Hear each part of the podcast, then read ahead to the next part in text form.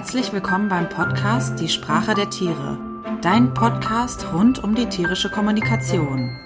Hier kannst du die Sprache deines Tieres lernen, sodass ihr euch besser versteht und verstanden fühlt. Und nun wünsche ich dir viel Spaß bei der kommenden Folge.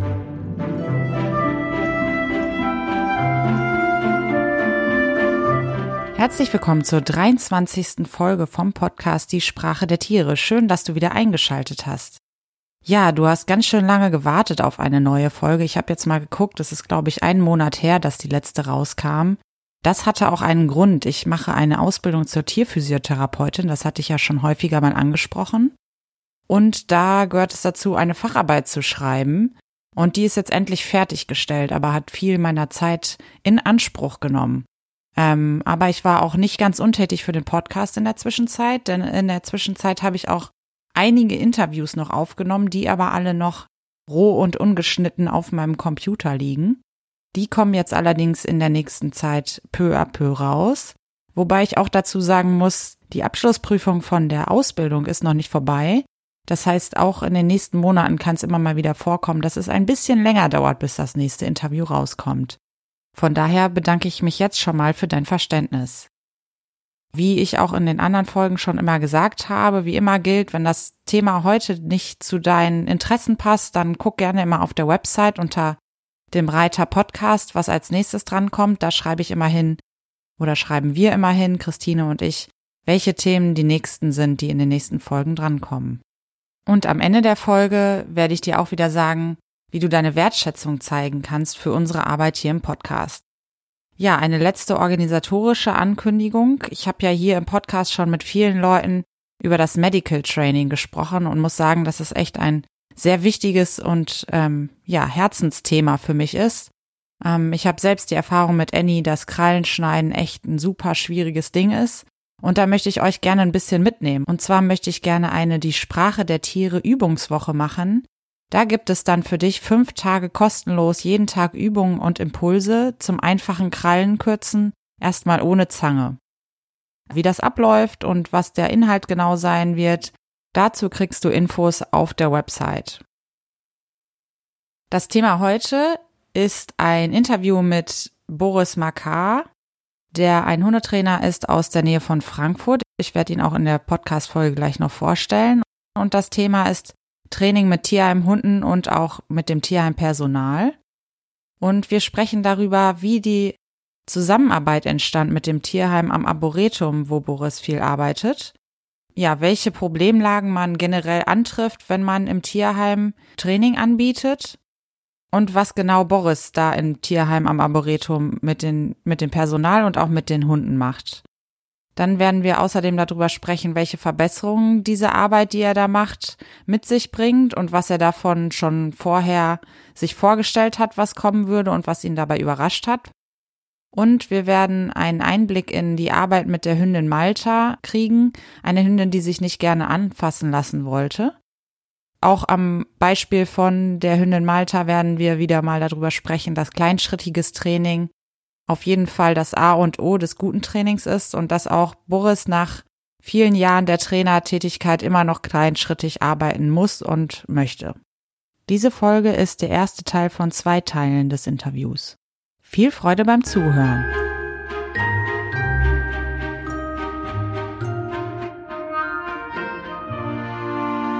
Ja, herzlich willkommen, lieber Boris Makar, beim Podcast Die Sprache der Tiere. Ich finde super, dass wir uns hier zusammengefunden haben, weil ich deine Arbeit tatsächlich auch schon ein bisschen länger verfolge. Ähm, besonders deine YouTube-Videos, auf die wir gleich auch noch eingehen werden, ähm, haben mich sehr fasziniert, weil du da ja konkrete, detaillierte Einblicke in deine Arbeit gibst. Jetzt aber kurz eine Vorstellung von dir. Du bist Hundetrainer in Frankfurt und Wiesbaden und auch online wenn ich das richtig verstanden habe. Du bist ähm, sogenannter Top-Trainer des Scheuerhofes. Wir haben ja auch schon ein Interview mit der Viviane Tebi hier im Podcast, also da eine Verlinkung mal wieder. Ähm, und außerdem, und deshalb bist du heute hier, bist du der Trainer im Tierheim am Arboretum in Bad Soden-Sulzbach am Taunus und ähm, nimmst da auch deine Arbeit häufiger mal mit YouTube-Videos auf oder mit Videos auf, die du dann bei YouTube hochstellst. Ähm, Und ja, du bist natürlich wie viele Hundetrainer nicht alleine, äh, sondern hast noch zwei Hunde, Paul und Oskar, Labrador Retriever, wenn ich das richtig in Erinnerung habe. Herzlich willkommen. Dankeschön. Ja, hast du alles richtig in Erinnerung? Und äh, zum Oscar kann man vielleicht noch sagen, dass der tatsächlich sogar aus dem Tierheim am Arboretum kommt. Ah, super. Ja. Perfekt. Und der ist ein kleiner, was heißt klein? Also mittlerweile ist er nicht mehr so klein, aber er ist jung. Genau, der ist jetzt sechs Monate. Als er im Tierheim gelandet ist, war er zehn Wochen. Mhm. Ähm, und dann mit zwölf Wochen ist er bei uns eingezogen. Sehr schön. Genau, und ich habe es gerade schon ein bisschen äh, angeteasert. Ähm, du arbeitest halt viel in dem Tierheim am Arboretum. Ähm, und das ist genau das, was wir heute besprechen wollen.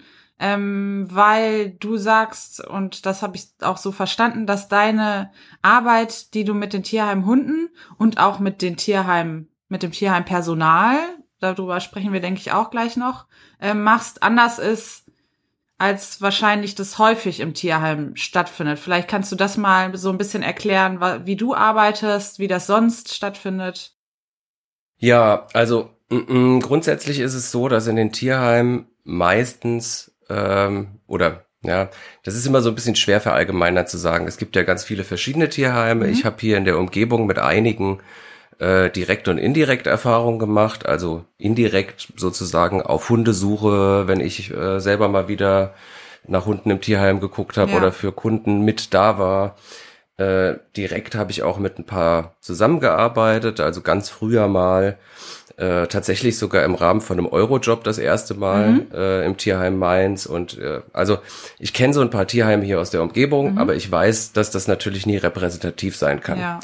Und meine persönliche Erfahrung ist, ähm, dass die Tierheime in der Regel Schwierigkeiten personell und Schwierigkeiten finanziell haben mhm. und teilweise auch vom Know-how. Mhm.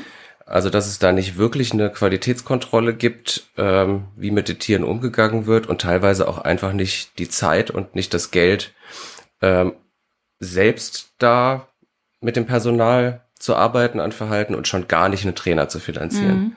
Das ist so die, die Grundsituation. Jetzt gibt es seit einiger Zeit Versuche in einzelnen Tierheimen, ähm, da sowas zu etablieren, zusammenarbeiten mit Hundeschulen, Tierheimeigene Hundeschulen oder ähm, eben auch zusammenarbeiten mit Trainern vor Ort. Und das ist so ein bisschen wie mit Besuchshunden oder Assistenz oder naja, Assistenzhunden nicht, aber äh, mit Hunden in Altersheimen oder in Pflegeeinrichtungen. Mhm.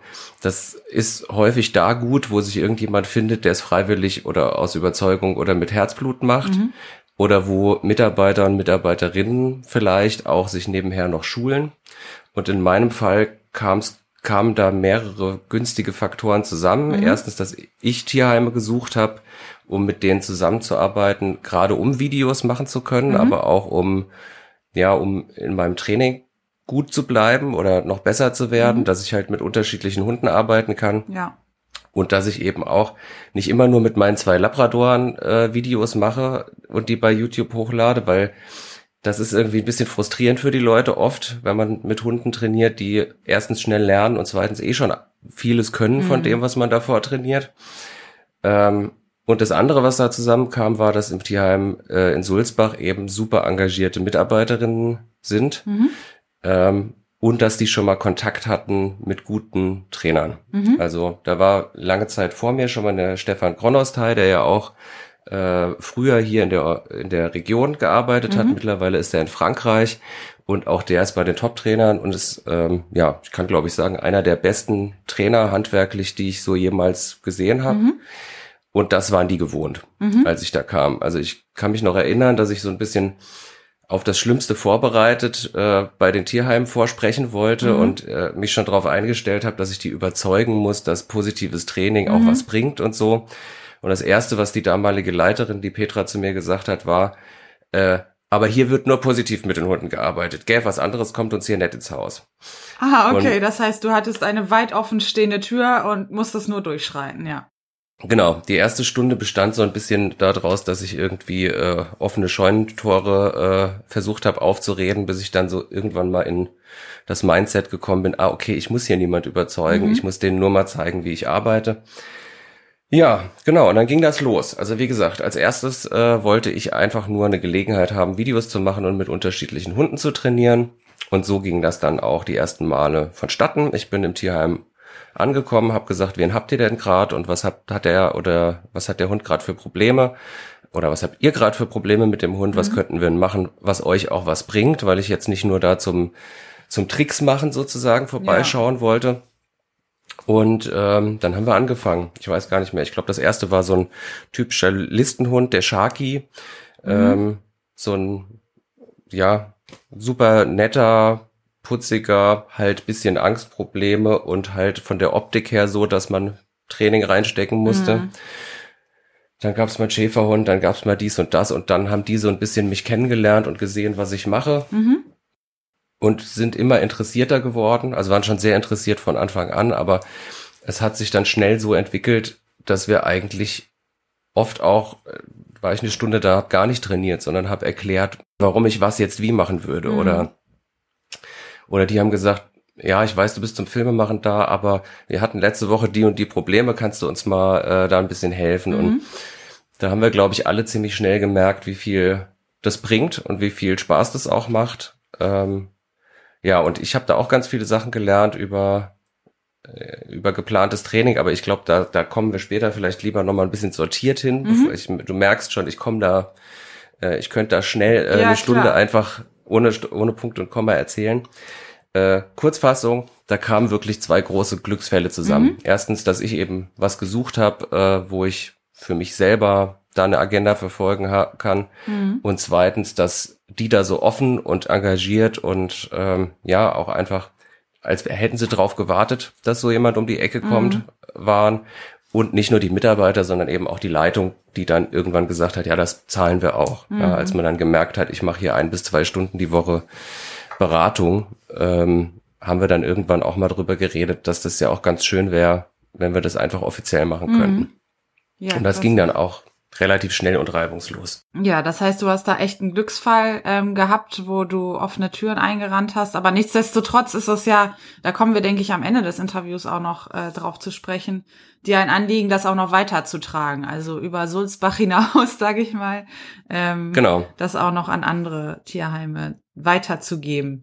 Ähm, worauf ich gerne nochmal eingehen wollte, das hatten wir im Vorgespräch ähm, besprochen, ist, was sozusagen so ein bisschen das Konzept ist und was du gemerkt hast, was neben dem Trainingseffekt im Reinen, also dass der Hund dann bestimmte Sachen kann, sich anfassen lassen. Wir können gleich auch noch mal über spezielle Anwendungsfälle sprechen ähm, von Hunden, die du kennengelernt hast, mit denen du auf eine bestimmte Art und Weise ähm, gearbeitet hast. Aber was darüber hinaus bringt das denn, so zu arbeiten, wie du das machst? Ja, also da muss ich mir jetzt äh, hier nebenher fast schon ein bisschen Notizen machen, ja. weil ein paar Sachen wusste ich schon vorher, dass es das bringen würde und bin damit sozusagen Werbung machen gegangen. Und bei ein paar Sachen ähm, hat uns sozusagen diese Zusammenarbeit ähm, so ein paar Sachen noch gezeigt, was alles noch an positiven äh, Nebeneffekten mhm.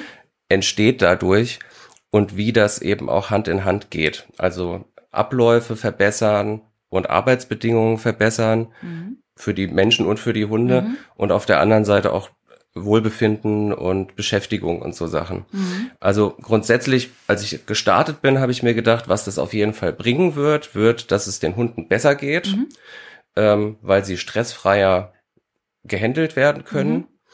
Und dass es den Menschen besser geht, weil sie stressfreier handeln können. Weil ja. im Tierheim ist es ja ganz oft so, dass das auch mit jeder Menge Stress und manchmal auch Angst für die Mitarbeiterinnen und Mitarbeiter verbunden ist, mhm. wenn da jetzt ein fremder Hund von der Straße reinkommt ähm, und der steht knurrend in der hintersten Ecke vom Raum und es ist klar, der muss aber dreimal am Tag raus und der muss aber dreimal am Tag Futter kriegen mhm. oder zweimal am Tag und der muss am Ende auch die total verfilzten Haare am Hinterteil mal sauber gekämmt mhm. kriegen oder sowas. Und das ist so ja denen ihr Alltag. Und das mhm. waren so die, die zwei Hauptdinge, die ich sozusagen da schon am Anfang auch gesagt hat, hier passt auf, wenn wir das machen, das habt ihr davon. Mhm. Und da, was dann noch passiert ist, ist, ähm, dass wir noch gelernt haben, dass das auch, wie soll ich das sagen? Also, das geht so ein bisschen in beides rein. Also die grundsätzliche ähm, Haltung der Hunde gegenüber den Menschen, die da auftauchen. Mhm. Also so eine, so eine Grundhaltung. Die hat man deutlich sich ändern gemerkt. Mhm. Vor allem, wenn wir, als wir angefangen haben, ähm, da auch Struktur reinzubringen. Mhm. Also anfangs war das noch nicht so spürbar. Da kam ich dann, wann wir halt einen Termin ausgemacht hatten und habe irgendwie mit dem Hund oder mit dem oder mit dem trainiert und es war noch nicht, wir waren noch nicht so richtig eingespielt, mhm. dass man wusste, ähm, der Hund ist dann dran und der Hund ist dann dran. Und dann haben die Hunde das natürlich auch noch nicht so richtig spüren können, dass da eine Regelmäßigkeit mhm. reinkommt. Und als wir dann feste Termine hatten auf der einen Seite und auf der anderen Seite das Personal dort auch ähm, die Abläufe so umstrukturiert hat, dass eben Trainingszeiten fest für die Hunde drin waren, mhm.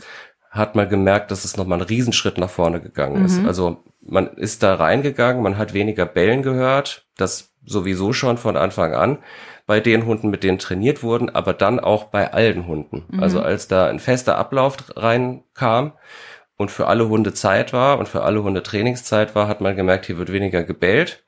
Ähm, die Hunde gucken einen anders an, wenn man zur Tür kommt. Mhm. Ähm, die Hunde gehen anders mit einem los, also mit, mit diesen direkten engen Bezugspersonen und die Hunde gehen offener auf neue Bezugspersonen zu, also auf Gassigänger, auf Interessenten. Ähm, mhm. Das waren so die Sachen, mit denen ich so massiv nicht gerechnet hätte. Mhm. Dass, das, dass das so deutlich spürbar in so kurzer Zeit ähm, passieren könnte.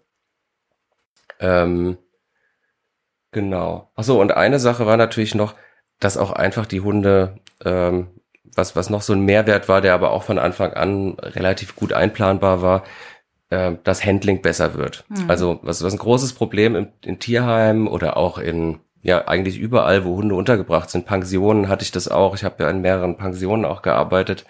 Da ist ein großes Problem und großer Stressor, dass diese Sachen, die zwar jeden Tag gemacht werden, man sich aber nie Zeit nimmt, die mal zu erarbeiten mhm. oder zu trainieren, dass die oft große Stressfaktoren mhm. sind. Also rein und rausgehen aus den Boxen oder aus den Zwingern oder wie auch immer man das da ja vor Ort nennt.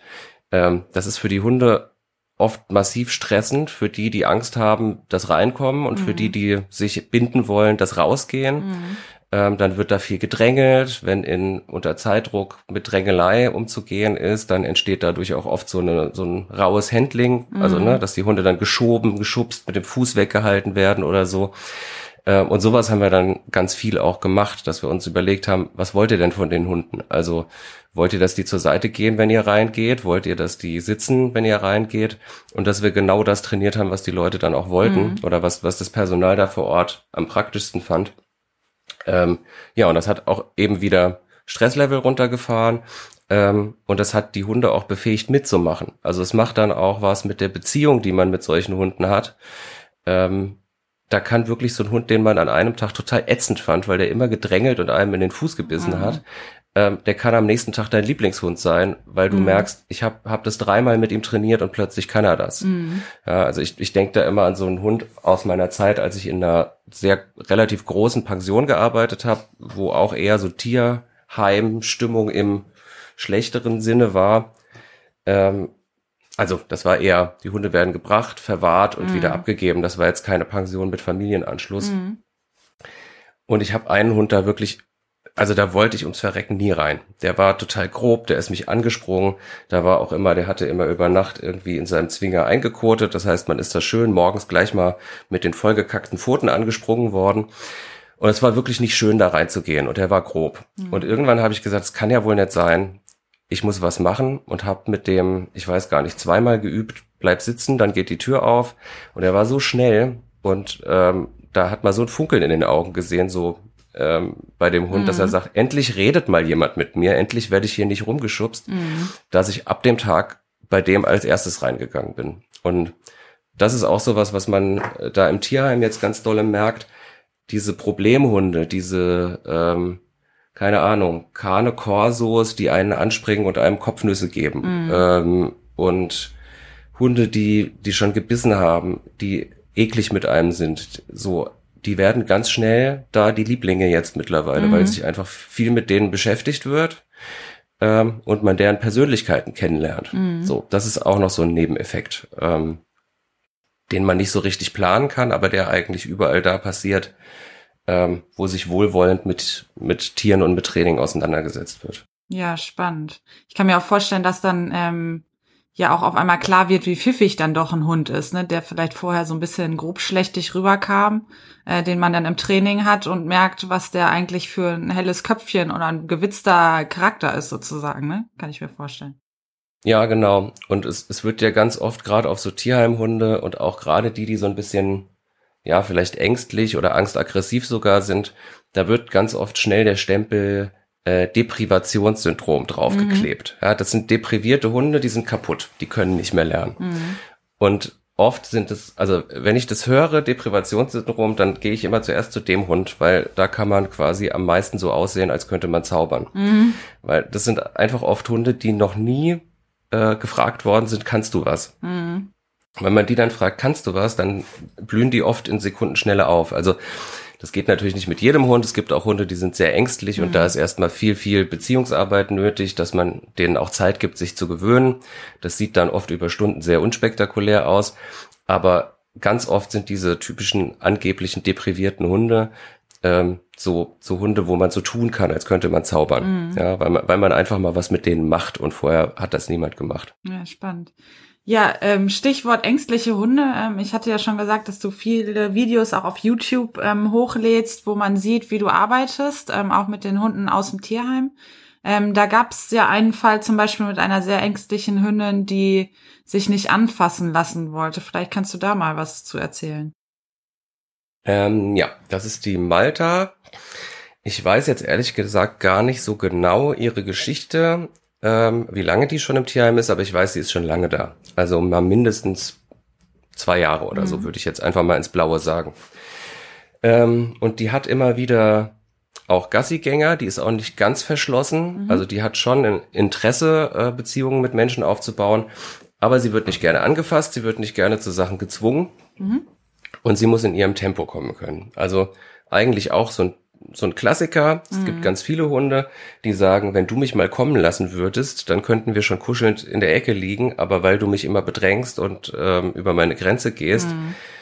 kann es leider nie dazu kommen. Mhm. Und so eine ist das und die hat eben auch sehr, wie soll ich sagen, sehr darunter gelitten, dass diese Gassigänger-Situation so ein bisschen schwierig ist in den Tierheimen. Mhm. Da kommen halt super motivierte Leute, die ihre persönliche Zeit dafür opfern, mit Hunden spazieren zu gehen. Und ob sie es so sagen würden oder nicht, sie erwarten natürlich auch eine gewisse Dankbarkeit auf der Hundeseite. Ja. ja. Mhm. Also man geht dahin und man will mit diesem hübschen, süßen Hund spazieren gehen und dann stemmt er sich in die Leine und das macht man vielleicht noch dreimal geduldig mit und irgendwann denkt man, du Arsch, ich will einen anderen Hund. Mhm. Ja, oder fängt an zu ziehen oder fängt an über, zu Grenzen, über Grenzen zu gehen und ähm, ja, ich verstehe das total, aber das ist genau für solche, solche Hunde eben, ja, ähm, oft der Hinderungsgrund, irgendwann aus dieser Spirale mal rauszukommen. Mhm. Und das war das Einfache an der Malta. Und auch das, wo man wieder so ein bisschen wie ein Zauberer aussehen kann.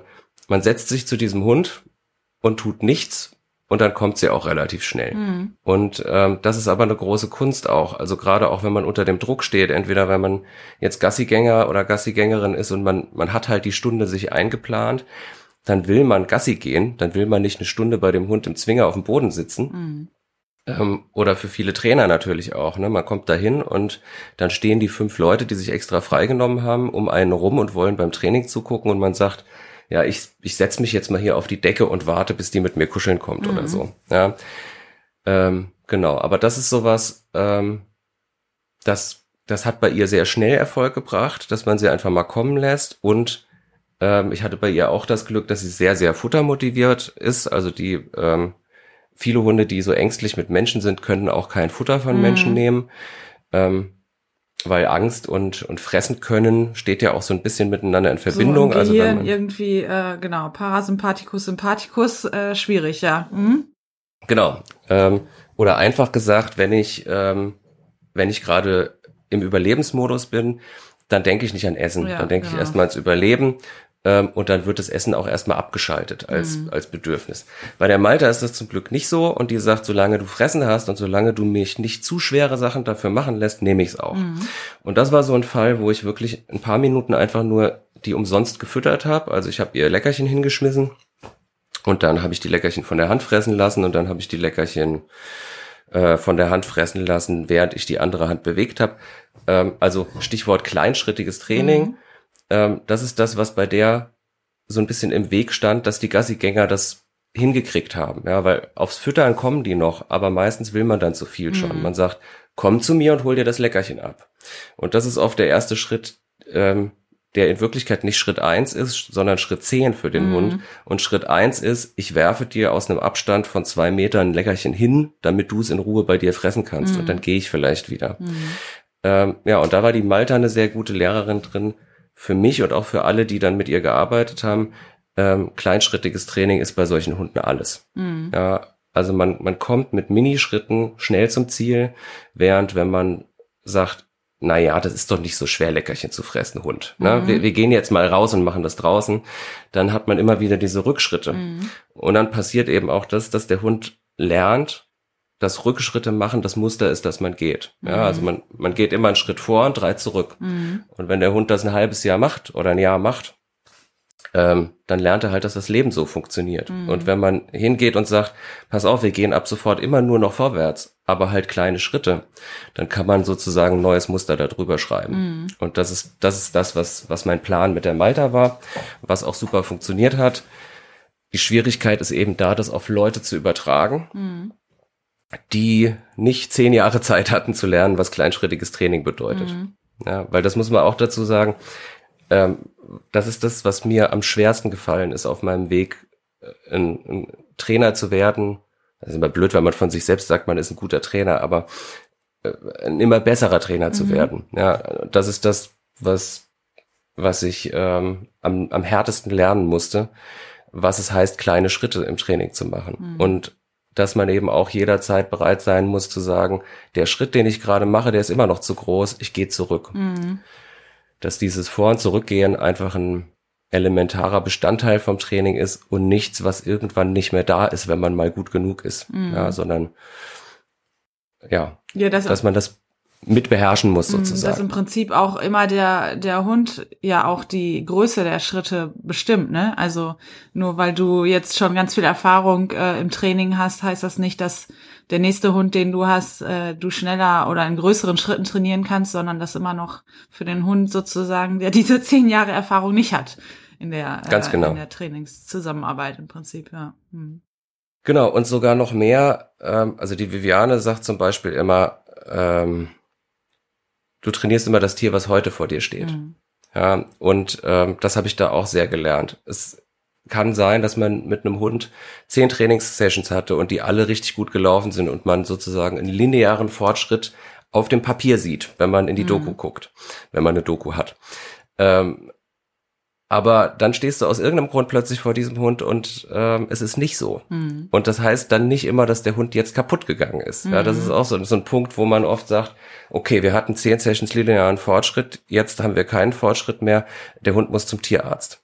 Ja, also es gibt schon Fälle, wo das so ist, dass man sagt, hier, hier läuft irgendwas schief, mhm. hier ist irgendwie eine Krankheit beteiligt oder der Hund hat vielleicht irgendeine Verletzung vom letzten Mal auf heute oder hat eine Blasenentzündung oder mhm. eine Magenverstimmung.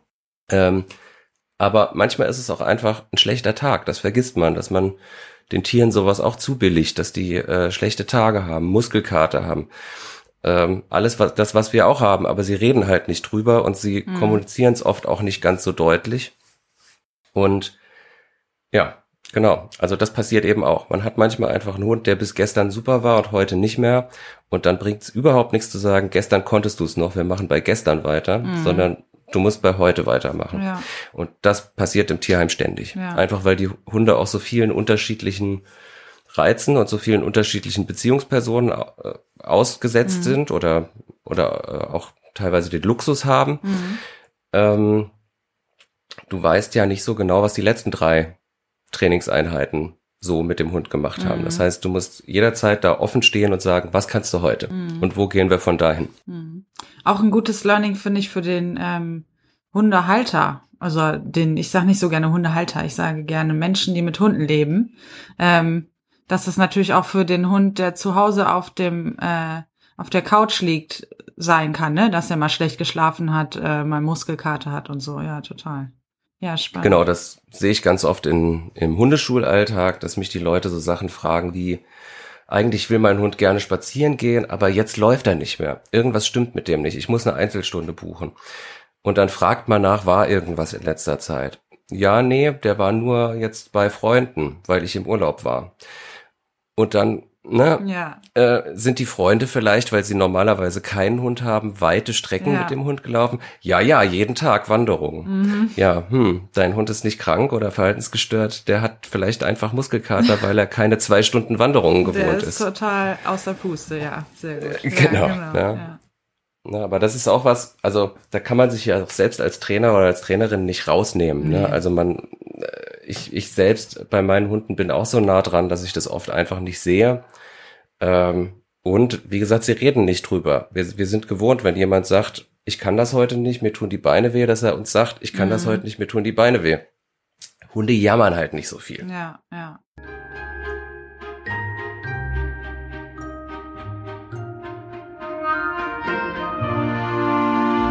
Das war der erste Teil des Interviews. Das Interview ist relativ lang geworden, deshalb habe ich es in zwei Teile geteilt, damit du eine kürzere Folge hören kannst. Im zweiten Teil wird es unter anderem um Hugo gehen. Das ist auch ein Tierheimhund aus dem Tierheim im Arboretum, mit dem Boris auch Medical Training gemacht hat und er redet dann darüber, wie das mit einem Tierheimhund gehen kann.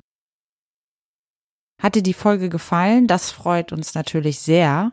Dann zeig uns gerne deine Wertschätzung, denn dein Geld, was du uns gibst, verwenden wir für die Kosten, die uns bei der Podcast-Produktion entstehen. Das sind unter anderem Kosten fürs Hosting, für den Schnitt und für neues Equipment, was wir ab und zu anschaffen müssen. Ja, Wege, uns Geld zu schicken als Wertschätzung findest du auf der Website unter Wertschätzung und da findest du auch nochmal eine genaue Auflistung der Kosten. Wir sagen schon mal vielen Dank.